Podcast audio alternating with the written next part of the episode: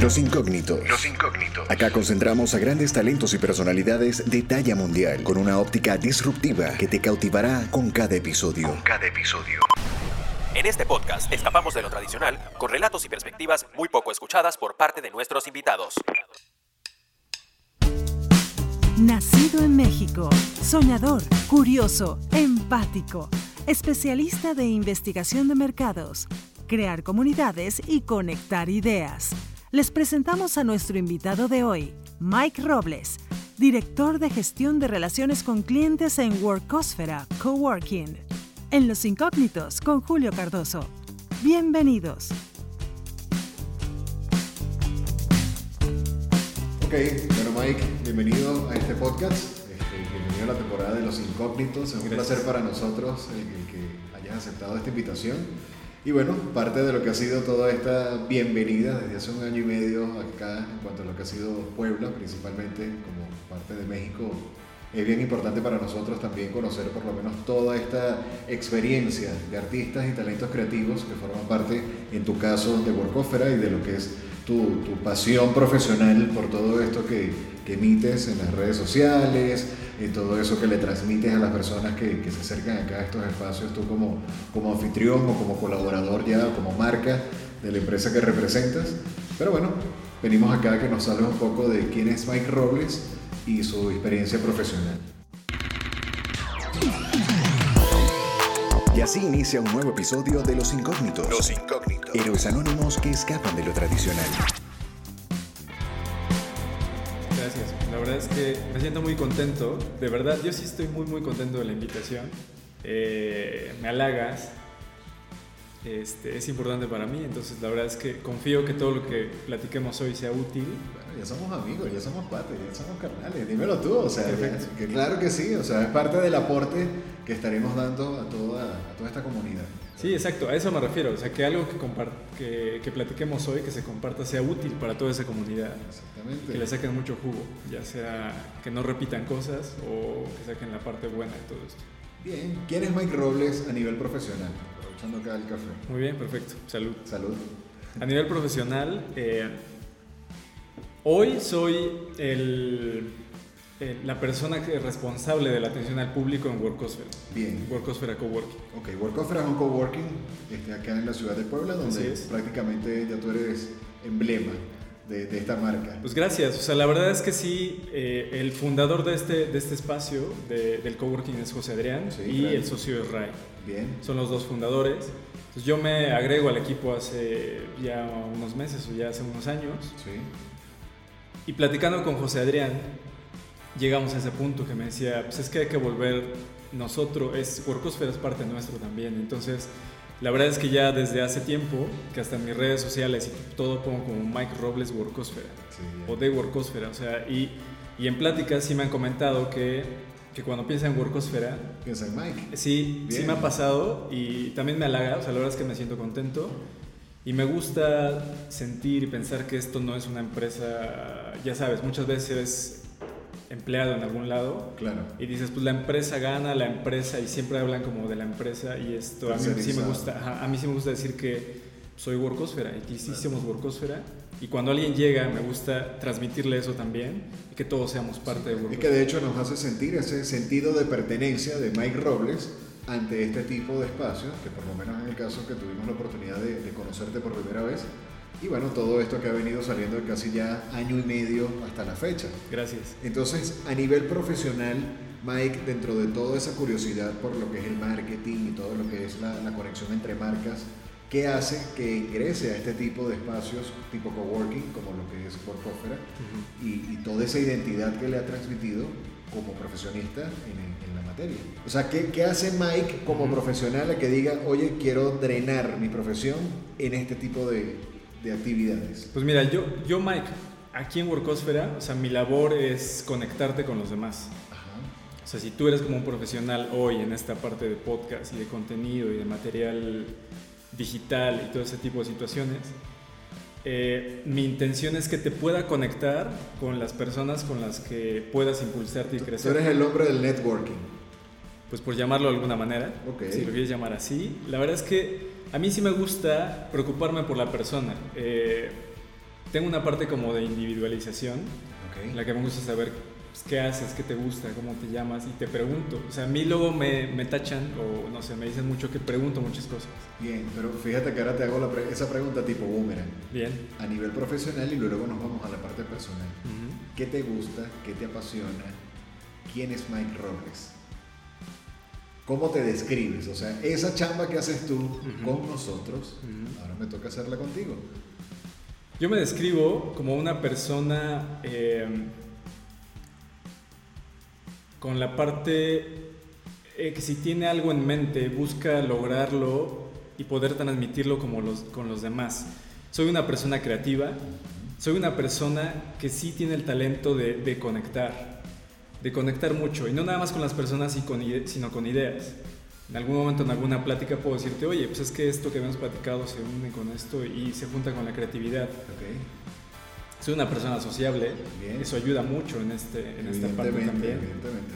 Y soy una persona em, pues, logradora, o sea, la verdad es que, que me gusta hacer más de lo que me están pidiendo, ponerme más retos todavía y creo que son esos talentos los que tengo hoy que puedo compartir como con todos los demás y lograr que las cosas sucedan y que sea más fácil todavía para todos.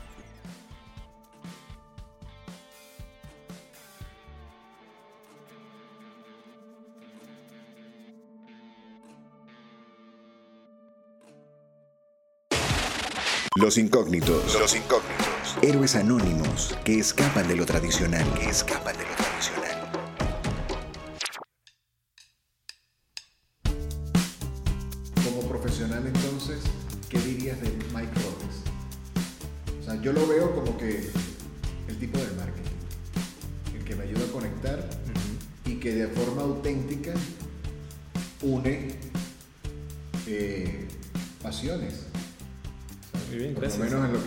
la música, a ti te gusta el networking, a Roberto le gusta eh, la imagen, a mí le gustan las relaciones públicas, haces un match como así, lo metes una licuadora y sacas un gran proyecto. Sí, la verdad es que sí. Así te veo.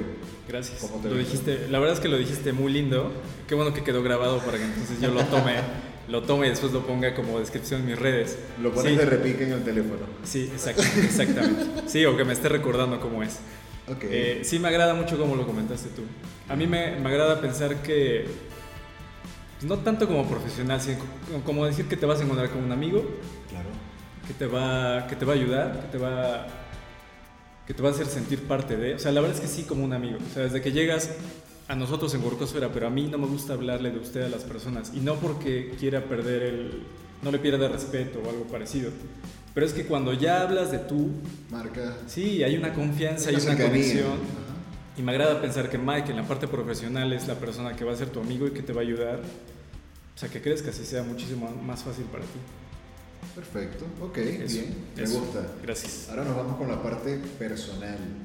Personalmente, ¿quién es Mike Robles? O sea, ya vimos la parte profesional, qué onda y qué es lo que te gusta. Ahora, tú como persona, ¿qué, qué te apasiona? ¿Qué me apasiona o cómo soy como, como persona? ¿Cómo eres como persona, pero en función a tu pasión? Es buena pregunta. Es difícil, me, me, cuesta trabajo describirme a mí como, como, persona porque creo que tengo mucho, mucho que trabajar, mucho que pensar, mucha de esa parte como sombra que tengo y es como mi día a día de, de querer hacerlo mejor. Este, no sé, me cuesta un poquito de trabajo, ¿sabes? Que como, como que contestar esa parte, sí. Bueno, empecemos con, con algo un poco más sencillo, por lo menos como persona ya, ya vimos la apreciación que, compartimos hace unos minutos con, con, la audiencia de cómo veo yo a Mike Robles. Pero como persona veo que es eh, un ser bastante auténtico, es humilde. Gracias. Eh, se interesa por las personas, o sea que ese lado humano, por lo menos a nosotros, nos llega de manera auténtica. ¿Sabes qué creo? Ahorita haciendo esta, esta plática o esta, esta pregunta que haces, me cuesta trabajo dividir lo que tú dices de la parte profesional con la personal, porque soy así. Okay. O sea, si yo en la parte personal es igual, o sea, me muevo igual con mis amigos, con mi familia, a mi familia le pregunto lo mismo, me intereso, busco, eh, creo que es muy, muy, muy parecido, muy congruente. Entonces, no es que tenga yo una, como una diferencia, al final creo que lo replico también en la parte profesional. Ok, o sea, pudieses decir de que, de que, ese Mike que conocen en casa prácticamente es el Mike que conocen acá en Work Sí, me gusta pensar que sí. Eh, si alguien nos está escuchando y se va a replicar y pueden dejar comentarios, díganlo si es real o no. Me gusta pensar que sí. Entonces, me esfuerzo y trato de esforzarme igual en mi casa, trato de conectar igual con, con mi pareja, amigos, con mi familia. Eh, soy sociable allá con ellos. Claro, y sientes que ya esa relación es, recíproca cuando entonces actúas de esa manera. Creo que por eso me costaba trabajo responder porque al final es muy parecido. Claro, ok, bueno, no pasa nada, está bien. Bien, este, fuera de, entrevista, eh, hablábamos un poco de que eres gran apasionado del marketing. Entonces, eso va en función a lo que fue la primera pregunta de quién es Mike Robles como profesional, qué es lo que le gusta. Sumado a esto y a lo que prácticamente llevamos hasta ahora de quién es Mike como persona, ¿qué pudieses decir que ha sido tu mayor reto en la vida hasta ahora? Uno de mis mayores retos que he tenido es conocerme. Eh, y uno de mis mayores retos es mi parte mental. Tengo muchos pros en la parte de, lograr las cosas, de una cierta autoconfianza, pero también pienso mucho las cosas. Y entonces eso hace que a veces me frene y me bloquee. Bien. Eh, y tengo un reto conmigo de, mejorar esa parte como esas sombras y... Un autosaboteo constante que nos hacemos, ¿no? Me pasa, o sea, sinceramente eso es algo que me sucede. Creo que en la parte eh, de confiar en mí, de que, que soy una persona capaz, si yo pudiera mantener ese ritmo mucho más fuerte, más constante, creo que hoy podríamos estar hablando de un Mike todavía con muchísimo más eh, logros o, metas alcanzadas y todo. Okay. Me siento contento de mi realidad actual, no satisfecho, eso es una realidad. Bien. Pero, pero sí, si pudiera mejorar esa parte de, como de autoconfianza más constante, más constante, sería diferente. Ok, aprovechando esa pregunta y esa respuesta que me estás dando, ¿qué le pudiese recomendar a aquellas personas que se pudiesen sentir identificados, como yo me siento identificado con lo que tú estás diciendo, que cómo pudiesen batallar con, con, esa sensación, cómo pudiesen batallar con, con, ese autosaboteo que nos hacemos? Muy bien, hoy, hoy sinceramente... me es un poco difícil poder dar como una receta o algo parecido porque les, les platico, te platico que, que es algo que todavía tengo. Claro.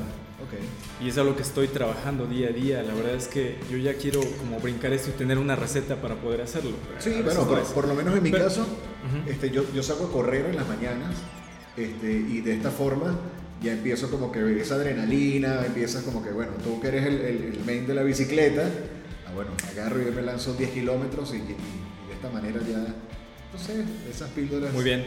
Para, para como para trabajar esta parte de mi, sombra, le, llamo, eh, la verdad es que trabajo mucho en, repetirme ciertas frases. Bien. Eh, a mí sí me ayuda a saber y decir algo como, pues bueno, si él puede, pues yo también puedo. Concentrarme en lo que está sucediendo en el momento.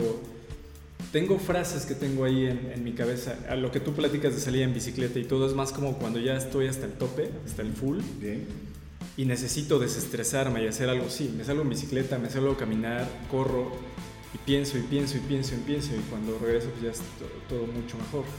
Pues la realidad es que para llegar a esta parte siempre es como de qué es lo que me había propuesto, qué es a dónde voy y veo la manera de poder lograrlo y me apalanco de lo que más pueda. Si es un libro, si es una plática, si es una frase de un amigo de hace años, si es un momento, siempre busco algo de donde me pueda apalancar para poder salir y mover. Ok, ¿tomas notas de esas cosas, cuestión de que sean recordatorios para ti? Sí, sí llevo notas también, este, ocupo mucho Google Keep. Bien. Y tengo muchas notas ahí, muchas, muchas notas. Y noto algo en internet y lo tomo. Veo una película y encuentro una frase y la tomo. Este, o estoy platicando con alguien en Workosfera y de pronto nota algo especial o algo que sé que me es útil y lo tomo. Entonces, trato, no sé, como si fuera un juego de cartas y de pronto voy tomando la que necesito O leo y digo, busco y digo, sí es cierto, esto es, esto es y ya, eso es lo que de donde me apalanco. Bien, bueno, a nivel de películas te recomiendo una que me recomendaron una, eh, recientemente, se llama El Guerrero Silencioso. Gracias. Es muy buena. Y de hecho es historia de la vida real de un gimnasta del, año 1960 y tantos. Te va a gustar. Sí, me gusta mucho ese tipo de películas. Sí, sí, muy buena, muy buena. Ok, ¿algún tipo de mentor, gurú, eh, persona que tú pudieses decir, me gusta como piensa, en alguna oportunidad eh, sabemos que por lo menos a ambos nos gusta el estilo de, mexicano que ha sido bastante exitoso en el área de emprendimiento, Carlos Muñoz, alguna persona mexicano o, latinoamericano o internacional tipo Tony Robbins. Lo he pensado porque me he encontrado con, con blogs y con, cuestiones así que te hacen esa pregunta. Y también me ha sido difícil. Te digo que pienso mucho. Entonces cuando pienso, cuando me freno y me empiezo a pensar, digo, mm", y esas mismas preguntas que yo hago me las reboto. Claro. Entonces me cuesta trabajo porque no me gusta ser fan de algo, ¿sabes? No, me, no me clavo, no me caso con algo. Lo que trato de hacer es tomar lo mejor, y sí es real, o sea, aunque sea una cliché, sí trato de tomar lo mejor de muchas cosas. Entonces, de pronto veo a Carlos Muñoz, pero hay cosas que no terminan de gustarme, entonces digo, o sea, esto lo tomo. Y esto, lo demás, no va para mí, no es mi estilo, no es mi manera, no es mi forma, y listo. Este, leo muchas biografías de, personas y la verdad, algo, algo que ha sido mucho, así como un mentor, como tú dices, hay uno en especial que ahora últimamente he leído que se llama Aaron Benítez, que me agrada. Sin embargo, me gusta más tenerlo en la parte cercana. De, de los jefes, pues llamar de alguna manera, jefes que he tenido en varios trabajos, cada uno me ha dejado algo. Y de verdad que tomo tengo muy grabado, y creo que es la parte de conexión, tengo grabadas frases y momentos y que las tomo en, la ocasión que debe ser. Hoy estoy trabajando con José Adrián y la verdad es que para mí, pues yo quiero comentarlo, es como mi amigo, o sea, no tanto que sea mi jefe, trabajamos juntos, tenemos diferentes responsabilidades y para mí José Adrián es una parte importante hoy, así como tal vez en su momento fue otra persona con la que trabajaba. Hoy José Adrián es muy importante para mí. Tanto a nivel como persona y como profesional. Sí, como profesional tiene un ritmo acelerado muy, muy fuerte. O sea, él tiene mucha acción. A mí de pronto me hace falta un poco. Entonces él llega, lo hace y entonces de ciertas indicaciones o momentos que hay que hacer, yo le meto de mi cosecha y se terminan haciendo más cosas. Excelente. Entonces, él sí ha sido una pieza clave. La verdad es que trabajar junto a él también tiene su, su parte, o sea, aguantar el ritmo y la manera y las formas en las que él se mueve sí. es especial. Eh, sin embargo, hoy, hoy, hoy, trabajar a su lado, claro, el equipo de Gorkosfera y todo, pero la verdad es que José Adrián tiene algo muy, muy peculiar, este, que no lo encuentro así a la vuelta de la esquina. Entonces, pues, trato de sacarle mucho jugo a José Adrián también. Hacemos una pequeña pausa en los incógnitos. Hacemos una pequeña pausa en los incógnitos para hablarte del workshop Cómo crear tu primer podcast, donde aprenderás técnicas esenciales de respiración, guionismo, producción y esos detalles técnicos y orgánicos que harán de tu primer podcast un gran producto. Para mayor información, consúltanos en Instagram como arroba reptilia.lata. Para mayor información, consúltanos en Instagram como arroba reptilia.lata. Cómo crear tu primer podcast.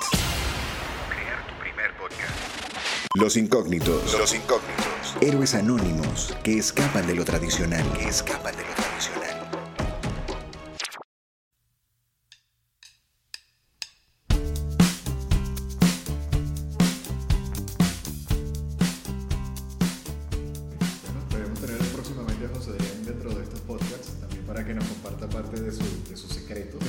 Creo que pueden sacar mucho de, él. Genial, sí, sí, sí, he conversado con él en, algunas ocasiones y es una persona que también tiene mucho aporte, y mucho contenido que, de valor y le gusta este, diversificarlo dentro de las personas que tiene cerca y eso es muy importante. Sí, pues mira, nada más ven cuántos años y ya estamos hoy en Workosfera de La Paz transmitiendo este, este podcast. Sí.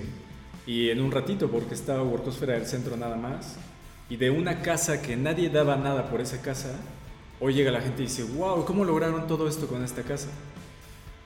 Y hoy me siento parte del equipo y digo, pues si esto está, pues hagamos más todavía. Es así. Aprovechando lo que estás comentando, invítanos por favor a, través de las redes sociales donde conocer parte del trabajo de Workofera, donde conocer parte del trabajo de Mike y bueno, lo que te sientas abierto a comentar. Pues gracias. Eh, sí, visítenos, es sencillo. Entren en cualquier buscador y pongan Workosfera Coworking. Y es lo mismo en Facebook, Instagram, en LinkedIn. Y si ponen ese, eso, este, Workosfera, pues aparecemos, aparecemos todos. Aparece José Adrián, la parte del equipo, Cintia, este, Sai, Charlotte, aparezco yo. Pones Mike Robles, Workosfera y aparece. Listo, sale, sale allí todo el clan. Así es. Fíjate lo siguiente, eh, tomando en cuenta que este tipo de formato, como lo que es el podcast, no solamente va a tener difusión para mercado mexicano, sino para mercado latinoamericano. Muy bien. Háblanos un poco de lo que sería el concepto de Workofera para que estas personas que nos están escuchando, que dijo un coworking ubicado en Puebla, en México, cuánto tiempo tiene y con qué se pudiesen encontrar, si hay algún tipo de formato en páginas web o algo así, y ya pasaríamos a la siguiente pregunta. Muy bien, gracias. Workosfera, un coworking la palabra coworking siento que en otros países es más fácil, ya lo tienen más identificado. Eh, nosotros hemos ido evangelizando aquí en Puebla, porque uno menciona coworking y la gente no sabe que es un coworking. Claro, no todos, ¿no? pero no está tan, tan sencillo aquí. Entonces traté de dar un ejemplo. Muchas personas trabajan o en su casa este, o no tienen oficina y muchos van a las cafeterías. Entonces yo, nosotros hacemos una analogía de que tú vas a una cafetería, pues las mesas son pequeñas, el internet no siempre es el mejor, este, no puedes dejar tu computadora e ir al baño porque no sabes si va a estar cuando regreses a un lugar público al final. Por supuesto. Nosotros es al revés. Nosotros es un, es un espacio de trabajo donde te damos café. Aquí nosotros te lo damos, es al revés. Pero aquí tú vienes y tienes mesas altas, bajas, compartidas, eh, internet a toda velocidad, pizarrones por todos lados, plumones, pantallas, hay mucho. Y de hecho hoy en Workosfera La Paz tenemos algo, estamos innovando, siempre estamos innovando, tenemos ahora un lugar que se llama Oasis, que es justo eso, un oasis que es un lugar donde puedes venir a relajarte y que esté tranquilo. Y hay desde una bebida, está el bar, o está comida, o está un café, pero la intención es venir y hacer negocios. Entonces, si quieres, te vas al oasis y estás teniendo echando una chela con un amigo, cerrando un negocio, o te vas a las otras áreas donde puedes trabajar, conectarte a internet y mandar correos y hacer todo.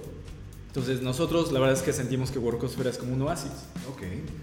Perfecto. Y de eso se trata. Entonces, todas estas personas que estuviesen eh, fuera de lo que es una República Mexicana y quisieran venir a Puebla, este, cómo pudiesen contactar contigo, cómo pudiesen contactar a través de Workofera y conocer parte de los espacios que nos estás describiendo. Es buena pregunta o es buen comentario porque ya en breve y gracias a esto que pasó, a esta gran pausa, ¿Sí?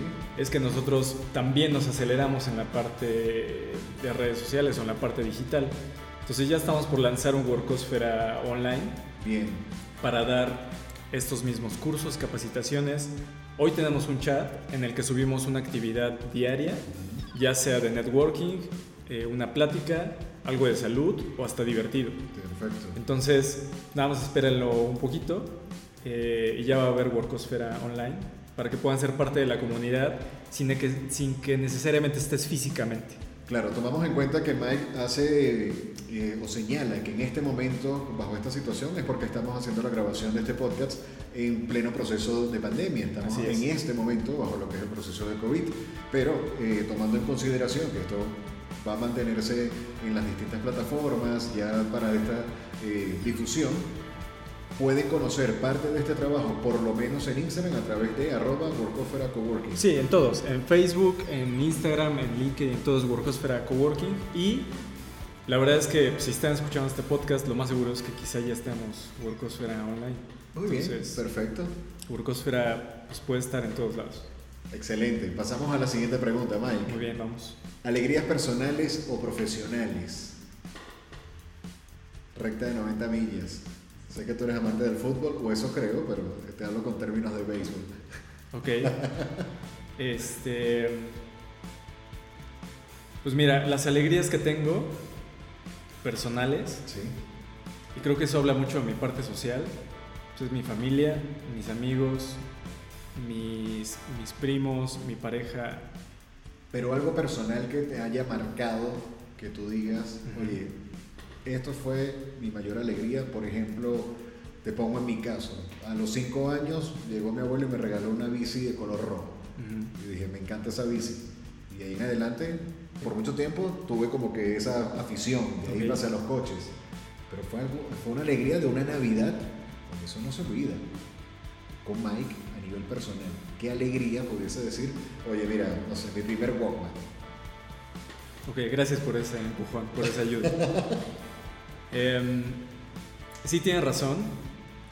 Una de las primeras alegrías que tuve, al menos de, de chico, Sí.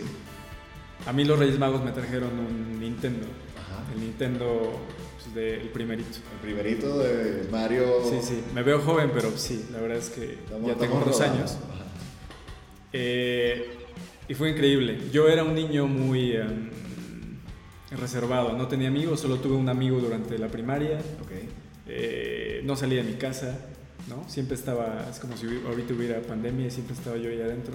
Con Mario Exacto, entonces cuando llegó el Nintendo para mí fue increíble. Y hoy me hago consciente de que gracias a ese juego quizá, no sé si ayudó o despertó ciertos talentos, siempre era buscar un atajo para llegar más rápido a terminar el nivel. Pero cuando ya encontraba el atajo, porque entonces fue ahí donde encontré revistas como de Club Nintendo y todo eso. De acá de que- México. Sí. Que te daban trucos. Sí. Entonces- Las famosas 99 vidas. Exacto, exacto, ese tipo, exactamente. Ese tipo de trucos. Hoy, hoy, lo, hoy lo estoy pensando más en mi, en mi actualidad, pero ese tipo de juegos hacía que, que se impulsara eso. Llegaba rápido y ya que lo pasaba, lo volvía a pasar, pero lento. O sea, volvía a pasarlo haciendo todo como si no tuviera ese atajo. Y checaba cada punto y veía, investigaba. O sea, sí, la verdad es que ese juego ayudó mucho a que se impulsaran muchos, La muchos creatividad, talentos. la creatividad y ver en este caso que la vida fácil no siempre es la más. Ese fue uno. Ok. Ahora, algo ya más grande, eh, ver la gestación de mi hermana.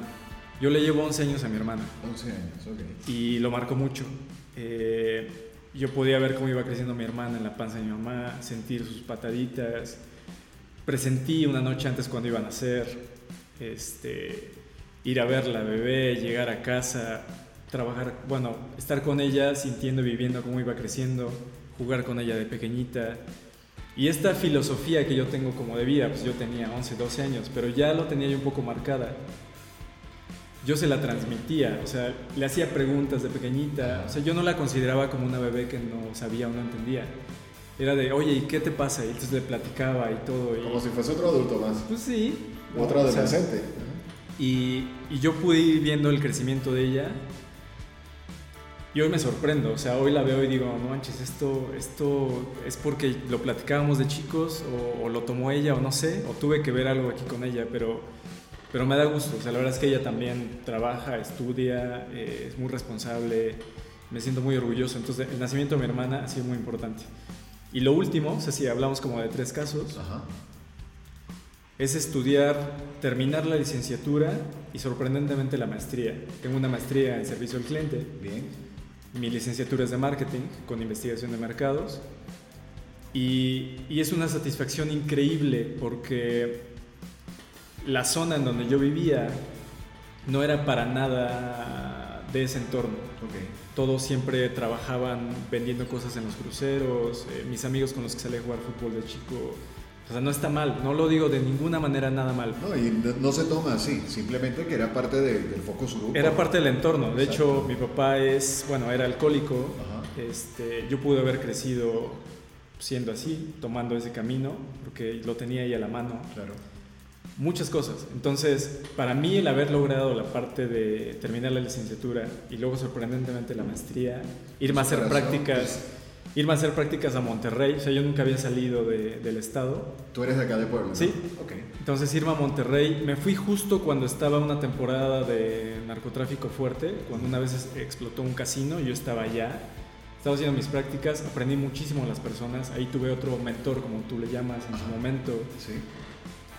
Entonces, regresar y poder sentir, es- tener esta sensación de, de orgullo y entonces velo, o sea, de chiquito tener este regalo que impulsó mis talentos. Claro. Luego tener una satisfacción como ver a mi hermana que te llena de una manera que no se puede describir. Y luego en la parte más profesional es como de, oye, sí se pueden lograr las cosas. Sí se puede, te cuesta trabajo y te va a costar más, dos, tres, cuatro veces más que alguien que ya está en ese entorno, que toda su familia es de licenciatura, toda su familia es de eso, que es más rápido. Claro. Y digo, sí se puede. O sea que pudieses decir que esa experiencia profesional la comparaste en algún momento con lo que aprendiste con Mario Bros. Sí, hoy me hago muy consciente de eso. Hoy sí puedo decir que tengo talentos, de habilidades, de, cuestionarme, de frenarme, de detenerme y decir, ¿cómo podría hacerlo diferente? ¿Cómo puedo hacer más rápido esto sin necesidad de desgastarme dos, tres veces más? Que eso lo uno pues, con la parte de la licenciatura. Es cómo hago para tener esto, porque yo trabajaba y estudiaba. Y así fue como logré la licenciatura. Entonces es de, pues no me puedo tardar tanto haciendo esta tarea porque sé que tengo que ir a irme a trabajar. Y si lo unes con Mario Bros, pues es como de, ¿dónde encuentras ese hack para sacar las cosas? Las 99 vidas. Sí, perfecto. Hoy yo busco hacks en la computadora y digo, ¿por qué? A mí me encanta Excel porque lo digo, ¿por qué tengo que estar haciendo suma de cada columna cuando puedo seleccionar todo, o primero un, un comando y tengo el resultado de todas las sumas en un momento. Claro. Y eso lo replico cuando platico contigo y te digo, espera, espera, ¿ya pensaste que estás haciendo esto? ¿Y por qué no mejor hacemos? Y tú dices, claro, no lo había pensado. Hoy llegan personas que son expertos en algo, vienen a trabajar y le digo, ¿has pensado de, platicando con ellos, le digo, ¿has pensado en dar un taller? Comparte lo que tú sabes. Me dice, no, nunca lo había pensado, le digo, pues hagámoslo. Y entonces todo esto lo replico todo el tiempo con todas las personas y en mi vida personal también. Muy bien, súper interesante. Va buena la plática, me gusta. sí, vamos por las chelas al rato. Sí, por favor. Mira, Mike, este, estamos llegando a la parte clave de lo que es esta primera temporada del podcast. Recordemos que el nombre de esta ¿sí? de este tipo de, de, conversaciones se llaman los incógnitos. Bien. ¿verdad? Entonces, ¿qué pasa? Somos tú, yo, nosotros, vosotros, que de alguna u otra forma pudiésemos andar en la calle como cualquier incógnito, pero tenemos habilidades y talentos que a través de este tipo de medios o de los círculos donde estemos nos damos a conocer.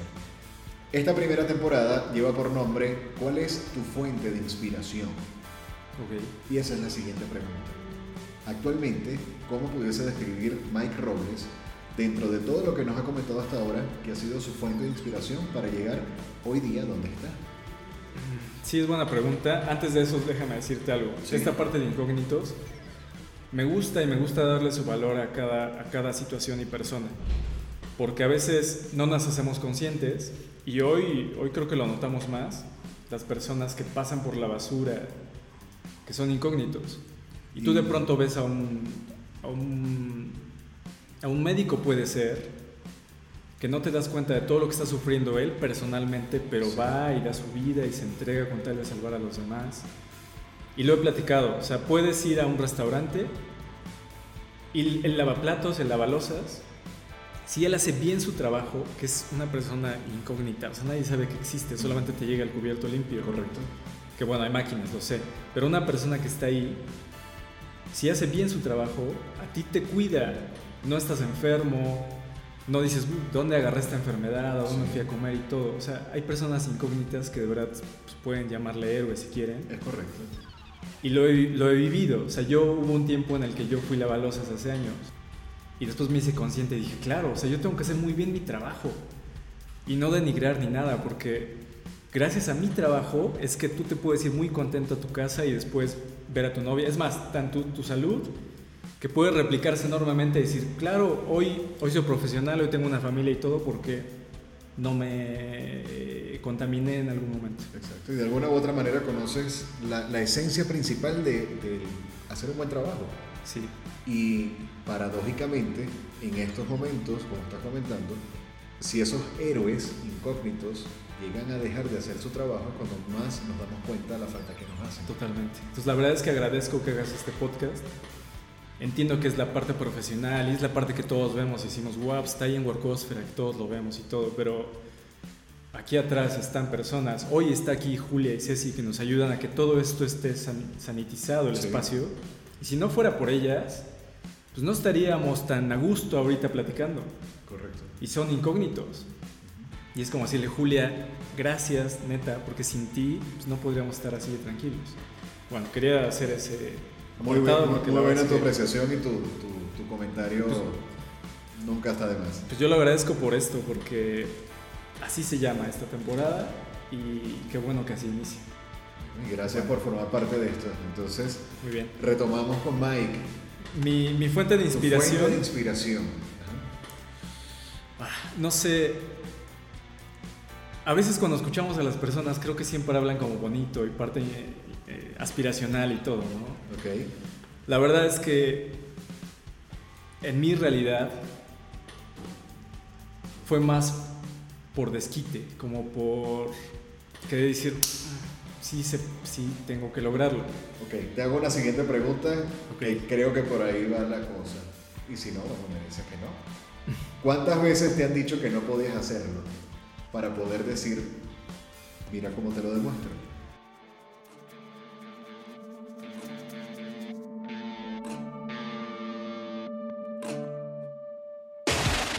Los incógnitos. Los incógnitos. Héroes anónimos que escapan de lo tradicional. Que escapan de lo tradicional.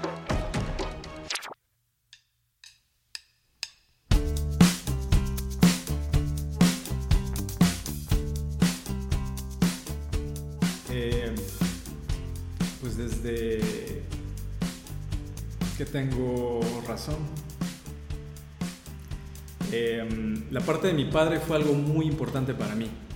Me ayudó mucho, pero me pegó mucho.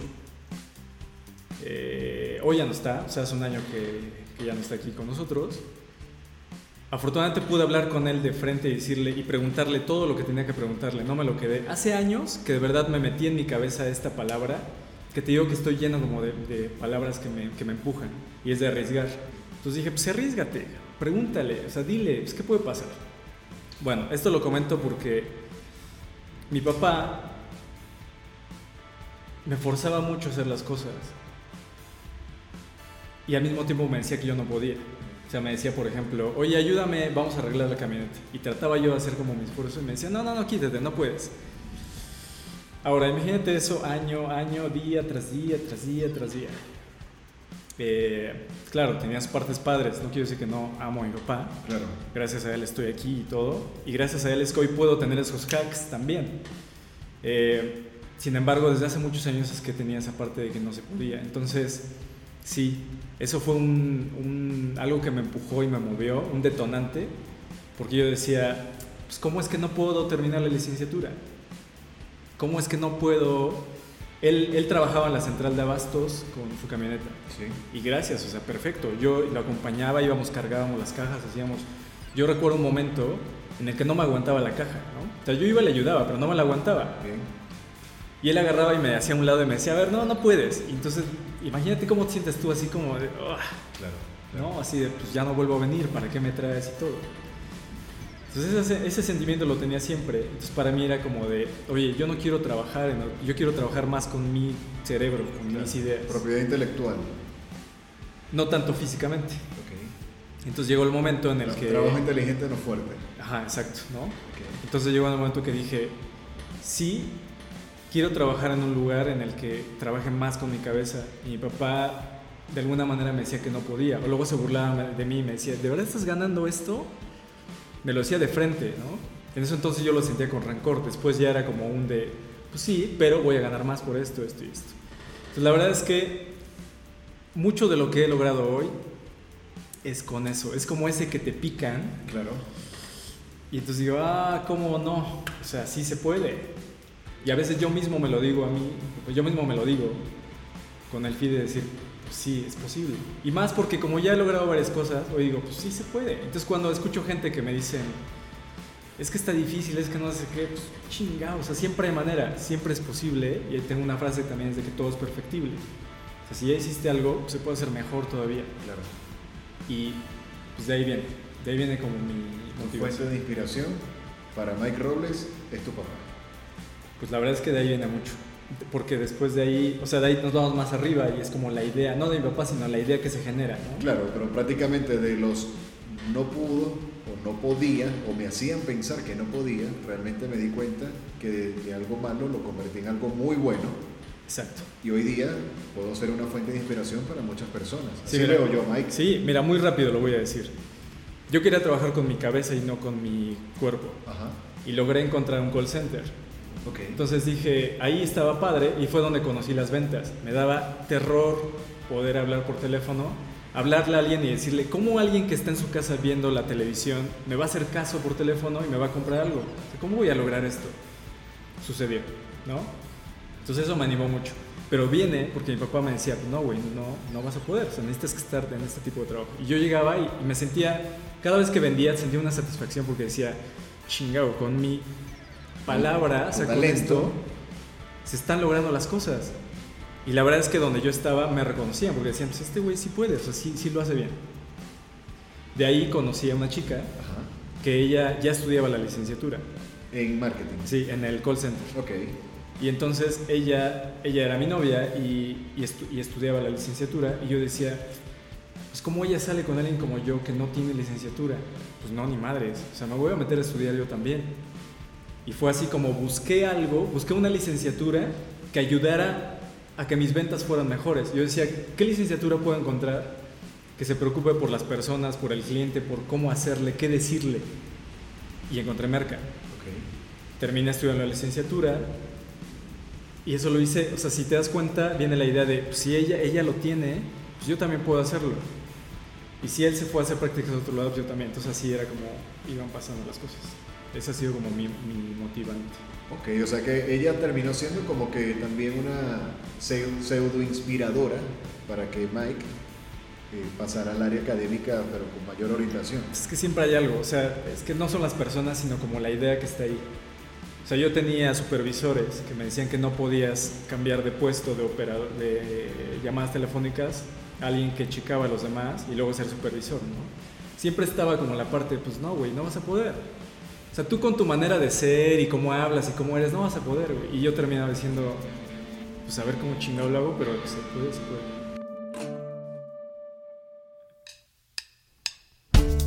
Creativos, artistas, emprendedores, en fin, todos inspiradores reunidos en este podcast.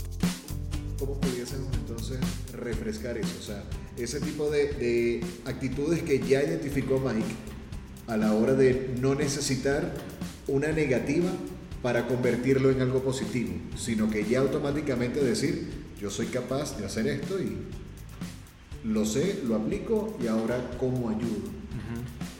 Este, algo que, tengo es, es esa parte de... Otra frase que tengo muy marcada ¿Sí? es conciencia y responsabilidad.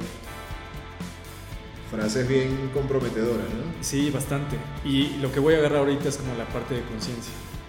Me gusta hacerme muy consciente. A veces me paso, pero me gusta hacerme consciente de lo que está sucediendo, de por qué o de dónde. Justo lo que hablábamos ahorita. Sí. Oye, no es, no es mi papá literalmente, es esa idea que está ahí rondando. Porque esa idea se replica en diferentes personas que terminan impulsando.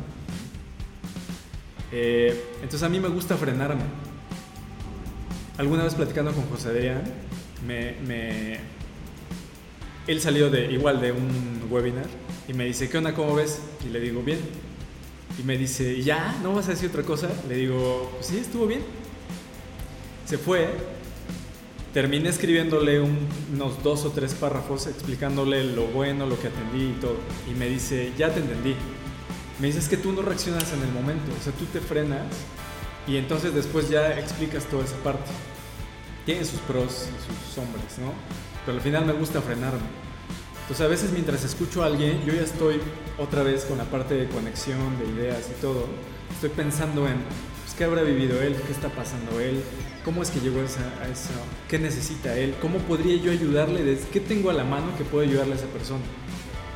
Entonces, a veces le suelto unas preguntas, a veces noto, a veces intuyo y junto todo y entonces es como, como estaba platicando ahorita, eh, jalo a alguien o empujo a alguien, o a veces le mando solamente una idea, un texto que me encontré y se lo envío. un amuleto.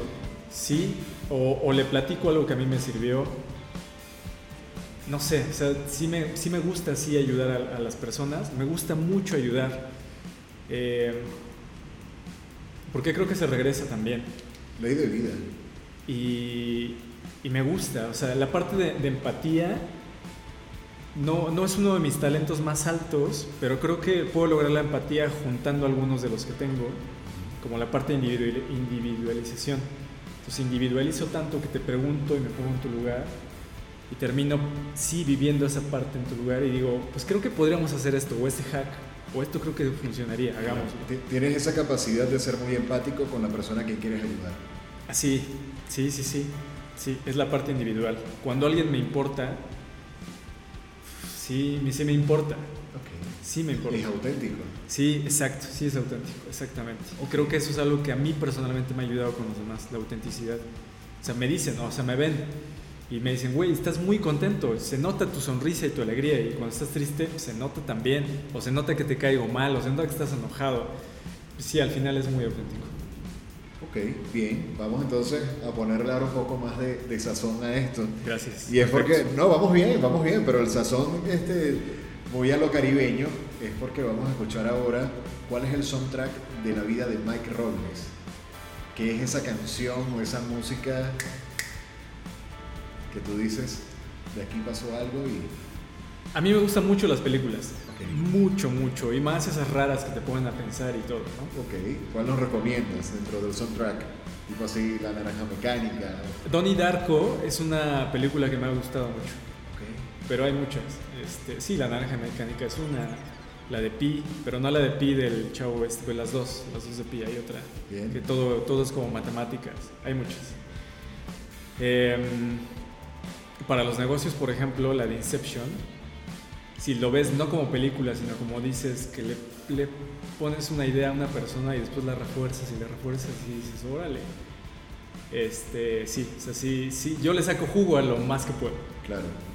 Bueno, mi soundtrack, si, mi si le pongo música a mi, a mi película... De tu vida. Ahí viene la parte complicada aquí porque no soy melómano. No, no, no tengo la parte musical muy desarrollada, entonces no me sé los nombres ni nada. Así, lo que sí te puedo contar. Tarareala si quieres.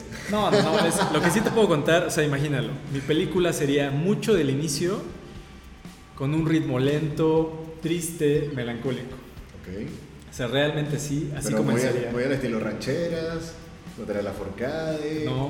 Eh, no sé. No sé, algo triste. Es, es que ayúdame, porque la verdad es que sí. O sea, mucha parte del inicio sería algo muy tranquilo, muy de quiero llorar. Así siento que sería el soundtrack al inicio. O sea, ¿no se ha escuchado Kashmir de Led Zeppelin, por ejemplo? No sé, es que a lo mejor lo he escuchado, pero no, no me sé los nombres ni nada. Bueno, ya de ahí vamos viendo y a la hora de, que nuestro ingeniero de audio nos edite este podcast pondremos alguna y luego tú nos haces los comentarios. Esa justamente era la que quería transmitir. Perfecto, gracias. Sí, la verdad es que la parte musical no la tengo tan desarrollada. Y luego iría mejorando. sí, luego iría mejorando. Iría, bueno, no mejorando, no sé si llamarlo mejorando, pero sí tendría ritmos más alegres, más divertidos, más frescos. ¿Cumbia como la que le gusta a Roberto? Más de acción, no, no creo.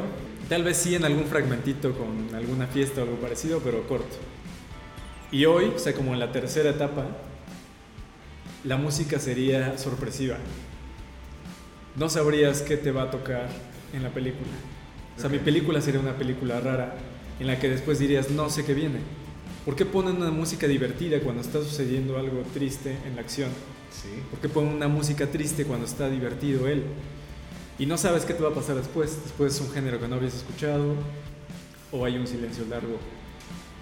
Creo que en la tercera etapa de la película no sabrías qué va a pasar, ni qué soundtrack te vas a topar. Coming soon. Algo así. Interesante. Muy bien. Se pinta bien esa película. Rara, sí. Es rara, es rara, pero tiene, tiene su, su, personalidad muy definida. Entonces entraría ya como que en escalas y festivales de cine independiente. Exacto, eso me agrada. bien, Mike, una frase que te describa. ¿Qué frase pudiese decir Mike una sola? Bien, algo que estaba, que estaba pensando es que si yo digo una frase que me describa, de nuevo, no estoy seguro, no sabría cómo, cómo hacerlo. Estaría padre que alguien al escucharme después pudiera escribir o mandar un mensaje sobre qué frase creen que me describa.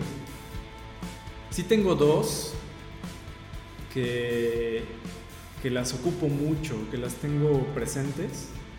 No sé si me describan, pero sí quiero platicar estas dos frases. Sí, adelante. Y bueno, ya hablamos de las frases pequeñitas. Si él puede, yo puedo conciencia y responsabilidad. Sí. Arriesgar. Arriesgar es clave, clave. El día que yo tuve la frase de arriesgar en mi cabeza, mi vida cambió totalmente. ¿Cómo puedo hacerlo mejor? Eso me lo pregunto mucho. ¿Cómo puedo hacerlo mejor, más rápido, más fácil? Todo es perfectible. Ahora, las frases son una. Nada de lo que he aprendido es original, todo lo he aprendido de otros. Esa yo la tomé de Marcelo Bielsa y me gusta porque nada es mío. Te lo acabo de decir todo el tiempo. Todo lo que tengo es porque han sido experiencias y he tomado algo de alguien o de un libro o de una plática, de lo que sea, de una película. Pero toma lo bueno. Entonces no soy yo, no soy nada o nadie, soy todo o todos. Entonces, por más que yo transmita mi contenido muy original, no es nada original. Ha sido una mezcla de algo. Bruce Lee me encanta porque Bruce Lee mezcla y dice que seamos como el agua, que eso ya venía desde antes también, ni siquiera es totalmente de él. Pero esa parte de fluir y el, el nombre que le puso su arte marcial donde juntaba todas, eso me encanta. No tengo por qué clavarme con una sola cuestión o forma o persona si puedo unir lo mejor de todos. Esa es la frase que me gusta. Y la otra es, ridiculez, hacer cosas raras. Hacer cosas raras, requisito para la creatividad. Creatividad, parte de la innovación. Innovación, caminar más que el resto. Caminar más que el resto, visionario. Visionario, para muchos, vivir en la ridiculez. Sí me gusta pensar que soy una persona ridícula. Ok, eso no es malo. Bueno, tomando en cuenta esta frase, creo que ayuda. Y me lo he topado muchas veces en mi vida.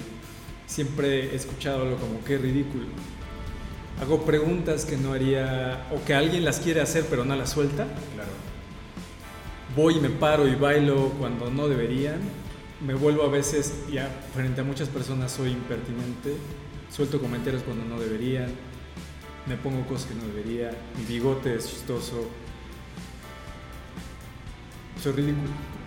Y entonces cuando me topé con esta frase dije, ay, gracias, ¿no? O sea, no estoy tan fuera de... Sí, no, no, indiscutiblemente es así. De hecho, bueno, parte de este tipo de, artes, como los que tú representas o lo que me ha tocado también representar, es que muchas veces el cliché o el tabú principal que atravesamos es eso, tenerle miedo a hacer el ridículo.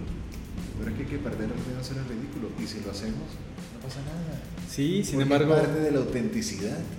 Sin embargo, la verdad, ahora yo me pongo en esta parte, es fácil decirlo y es un poco complicado hacerlo. Porque si vives en un entorno, vives una parte social, este, y cuando te sales un poco eres juzgado, te dicen, tachado o algo, entonces vas a una fiesta con tu novia y de pronto empiezas a hacer cosas que, que no están acostumbrados y dicen, güey, ¿por qué sales con él? ¿No? Córtalo, termínalo. Y es una parte importante de tu, de tu vida. Claro. Terminas haciendo cosas en un trabajo y después dices, oh, no lo hubiera hecho, pero pues solo así es como se distinguen algunas personas.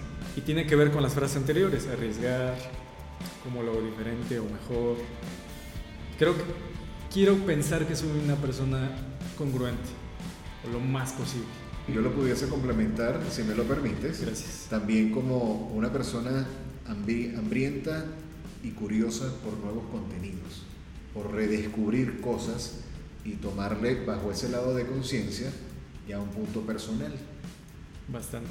Entonces, es lo que pudiese observar dentro de lo, que me has permitido conocer de ti a través de, este tipo de entrevistas, que de verdad estamos bien, bien complacidos con, con todo lo que ha vino, ido saliendo. Gracias. Entonces, no sé qué te parece si, si de esta manera ya haciendo como que un resumen, pudiésemos definir una frase, acompañado acá con, con los truenos de esta tarde lluviosa en la ciudad de Puebla. Ok. Eh, pues mira, una frase, una frase como tal para cerrar, no, no, estoy seguro. Creo que sería algo como... Hay dos partes. Una es moverse con inteligencia y que es un mensaje que, que, platicando que es como algo que podría dejar, ¿no? Un mensaje a alguien más. Movernos con inteligencia y con sabiduría. Inteligencia es resolver problemas de forma sencilla, única y diferente. Sabiduría es arriesgar es ganar experiencia, es probar, es volverte maestro en la toma de decisiones. Okay. Entonces, si hacemos todo con inteligencia y como bien, de la mejor manera, sin gastar recursos y todo, y arriesgando, o sea, tomando experiencia y buscando tomar las mejores decisiones, creo que todo sería muy bueno. Entonces, vivir con, con inteligencia y con sabiduría, o, potenciar nuestra inteligencia y sabiduría, creo que nos ayudaría a todos. Claro, sí, evidentemente. Tomando en cuenta que ya te estás eh, coqueteando un poco con la siguiente pregunta, que sería, ¿qué, ¿qué, le diría Mike Robles a esa generación de relevo? Dentro de esos eh, riesgos y sabiduría, si nos escuchan personas de edad muy corta, ¿qué recomendación le darías tú dónde adquirir esa sabiduría? Tomando en cuenta que muchas veces la sabiduría va en función a experiencia. Así es. Desde mi experiencia, por eso me gusta mucho ver películas, me gusta mucho el teatro, los libros también, los podcasts, leer blogs, eh, porque es contenido de alguien que ya lo vivió y te lo está transmitiendo. Un camino que ya se recorrió. Sí, ahora entiendo que una cosa es leerlo y otra cosa es vivirlo, pero al menos te, da, te da un avance. Si no hubieras visto esa película, si no hubieras escuchado esa canción, si no, hubieras tenido, si no le hubieras puesto atención, a mí me gusta por eso frenarme mucho. O sea, frenarte y decir, a ver, espérate, ¿te diste cuenta de lo que pasó? Claro. Y por eso es que me, me gusta esa parte. Eh, desde ahí creo que puedes tomar mucha sabiduría con alguien que ya lo vivió, que ya lo pasó, pues tómalo, ¿no? Tómalo lo mejor posible para ti y ocúpalo. Arriesgate a usarlo y hacerlo. Dentro de esas recomendaciones, una película, un libro, un podcast que pudiese recomendar a, a estas personas que nos están escuchando y que dirían, ok, perfecto, tomaré las palabras de Mike Robles, me gusta esta entrevista. Julio, ¿por qué haces preguntas? Me, me cuesta, no, pero no tengo fuera, está fuera del guion. Qué bueno, gracias. me agrada eso, me agrada, solo contenido de valor. Es justo la parte donde te digo que pienso. Lo pienso porque no quiero soltar cualquier cosa. Claro. ¿no? Es una parte como cómo trabajo. Claro, entiendo el compromiso que sientes ante lo que es la parte de la recomendación. Exacto. Pero por lo menos, a ver si te ayuda un poco. Este, a mí me gusta mucho, hay una película que se llama eh, Pasante fuera de moda. Pasante de moda. Pasante de moda. Como Annie Hathaway. Ajá, y está Robert De Niro. Sí. Y es una película que da un, da un consejo genial. O sea, cómo esa experiencia de estas generaciones ya XZ o como venga, sí te aporta. Y cómo lo pudieses unir en un espacio muy al estilo coworking. Bajo emprendimientos que salen de la nada, donde en este caso la fortaleza es la mujer, la creadora de todo ese tipo de industria. Entonces, es una película que yo pudiese recomendar a este mundo de emprendedores. Perfecto. ¿Cuál te gustaría a ti? Ah, no, me cuesta, la verdad es que sí, de verdad, de verdad, me cuesta trabajo, porque puedo decirte algo, puedo decirte, desde que vi Rocky, Ajá. es una parte que yo dije, no puede ser, o sea, este canijo de la nada tuvo una oportunidad y sacó lo mejor posible que él tenía para arriesgarse y hacerlo lo mejor y después vivió tantas cosas. Sí. Perdió a su entrenador, todo fue creciendo, después tuvo a su hijo. Película de culto. ¿No? Pero, pero puedo decir desde ahí, puedo pensar en volver. Es que le saco algo alguna, o sea, vi Volver al Futuro, Ajá. vi Interestelar, fue increíblemente buena para mí. La parte de saber cómo esas dimensiones, y yo en la parte de las dimensiones la veo como, esta es la única realidad o verdad, pues no, puede haber otra, hagámosla diferente. Claro. ¿No? Este, como hoy, que dicen, pues es que las clases no son en línea, pues sí, güey, demos clases en línea, o sea, es como en otra dimensión, en otra perspectiva se pueden hacer estas cosas. Donnie Darko me encantó, La Naranja Mecánica me encantó, la de Inception es mucha de negocios, porque te ayuda a, a plantear, a meter una idea, hasta en tu familia, tu novia, tu trabajo, todo. Okay. Son ese tipo, a mí me gustan mucho las películas, me es más fácil poder hablar de esas y cada una podemos sacar algo importante. Bien, ¿algún libro de preferencia? Eh, ¿Algo de marketing? me, me- fue un regalo también de, de José Adrián, que a mí me decían, unos amigos me decían, oye, ¿tú ya leíste el libro de Carnegie, de cómo tener amigos. Se me fue el nombre ahorita. Bueno, ahorita lo vamos a buscar y lo vamos a poner. El de Carnegie. Este, ese es básico, básico, básico. Las personas me decían que si yo ya lo había leído, porque estaba, que yo actuaba como si ya lo hubiera tenido. Y nunca lo había leído. Y ahora que lo estoy, que, que, lo leí o que lo estoy leyendo, digo, no manches, es verdad. Y, es, y ese libro, la verdad es que ayuda bastante a todo. O sea, son las relaciones con familia, con amigos, con trabajo, y te ayuda a verlo desde otra perspectiva.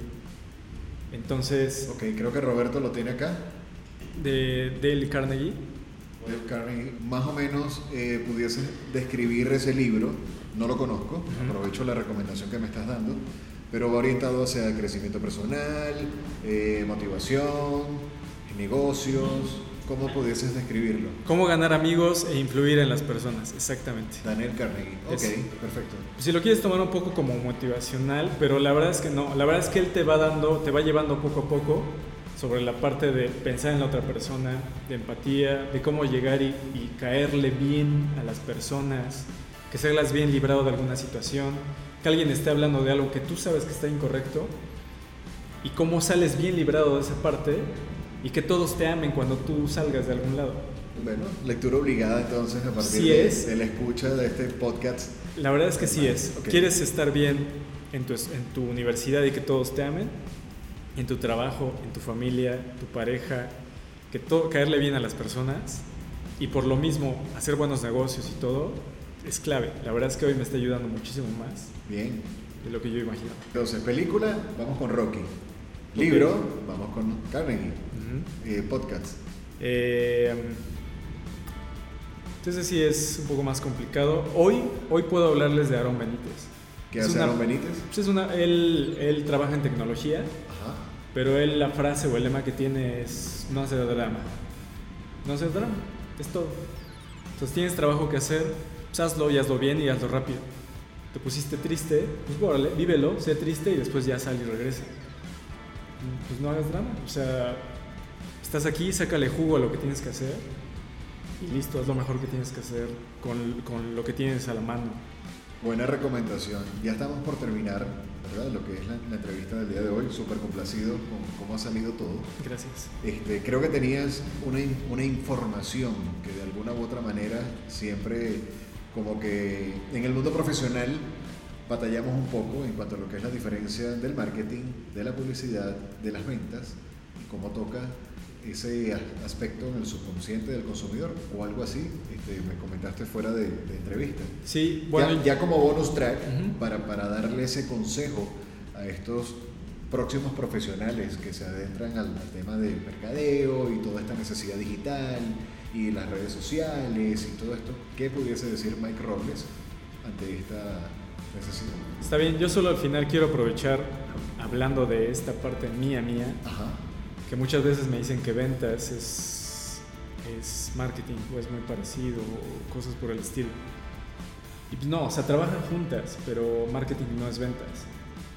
Eh, marketing te da todas las herramientas y, bueno, ventas es una de esas herramientas, pero marketing es lo que, lo que te da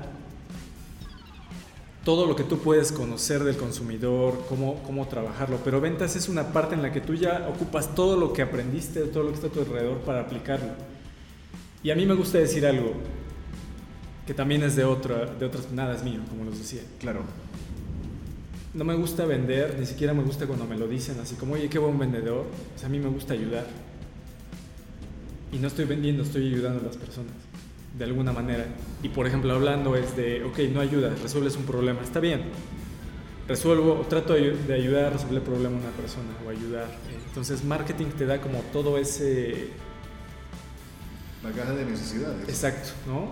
Y ventas es una parte de ellos, en donde ya.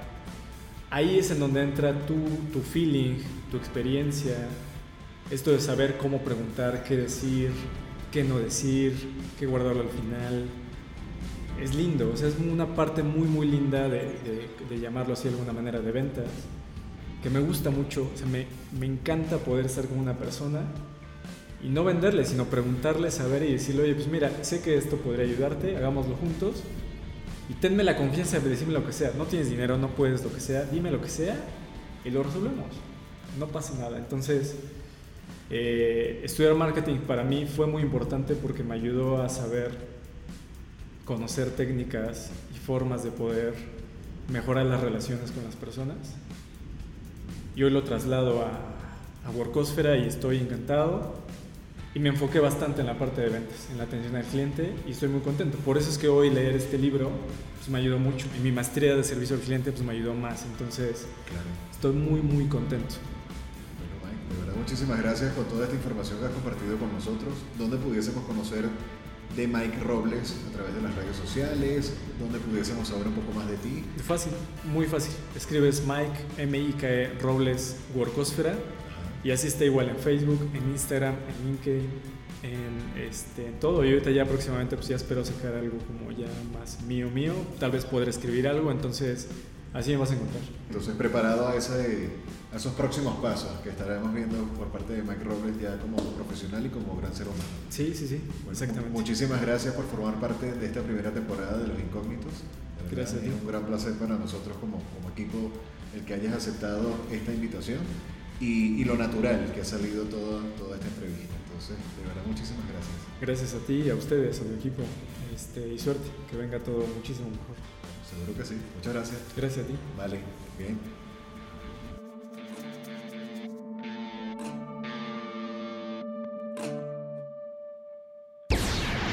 Y hasta aquí llegamos por el día de hoy con este episodio de Los Incógnitos en su primera temporada. Con el capítulo Inspiración. Los incógnitos, héroes anónimos que escapan de lo tradicional, que escapan de lo tradicional. Este contenido es producido por Lagarto FM y Reptilia Agencia Creativa para el mundo entero. Los esperamos en la próxima edición.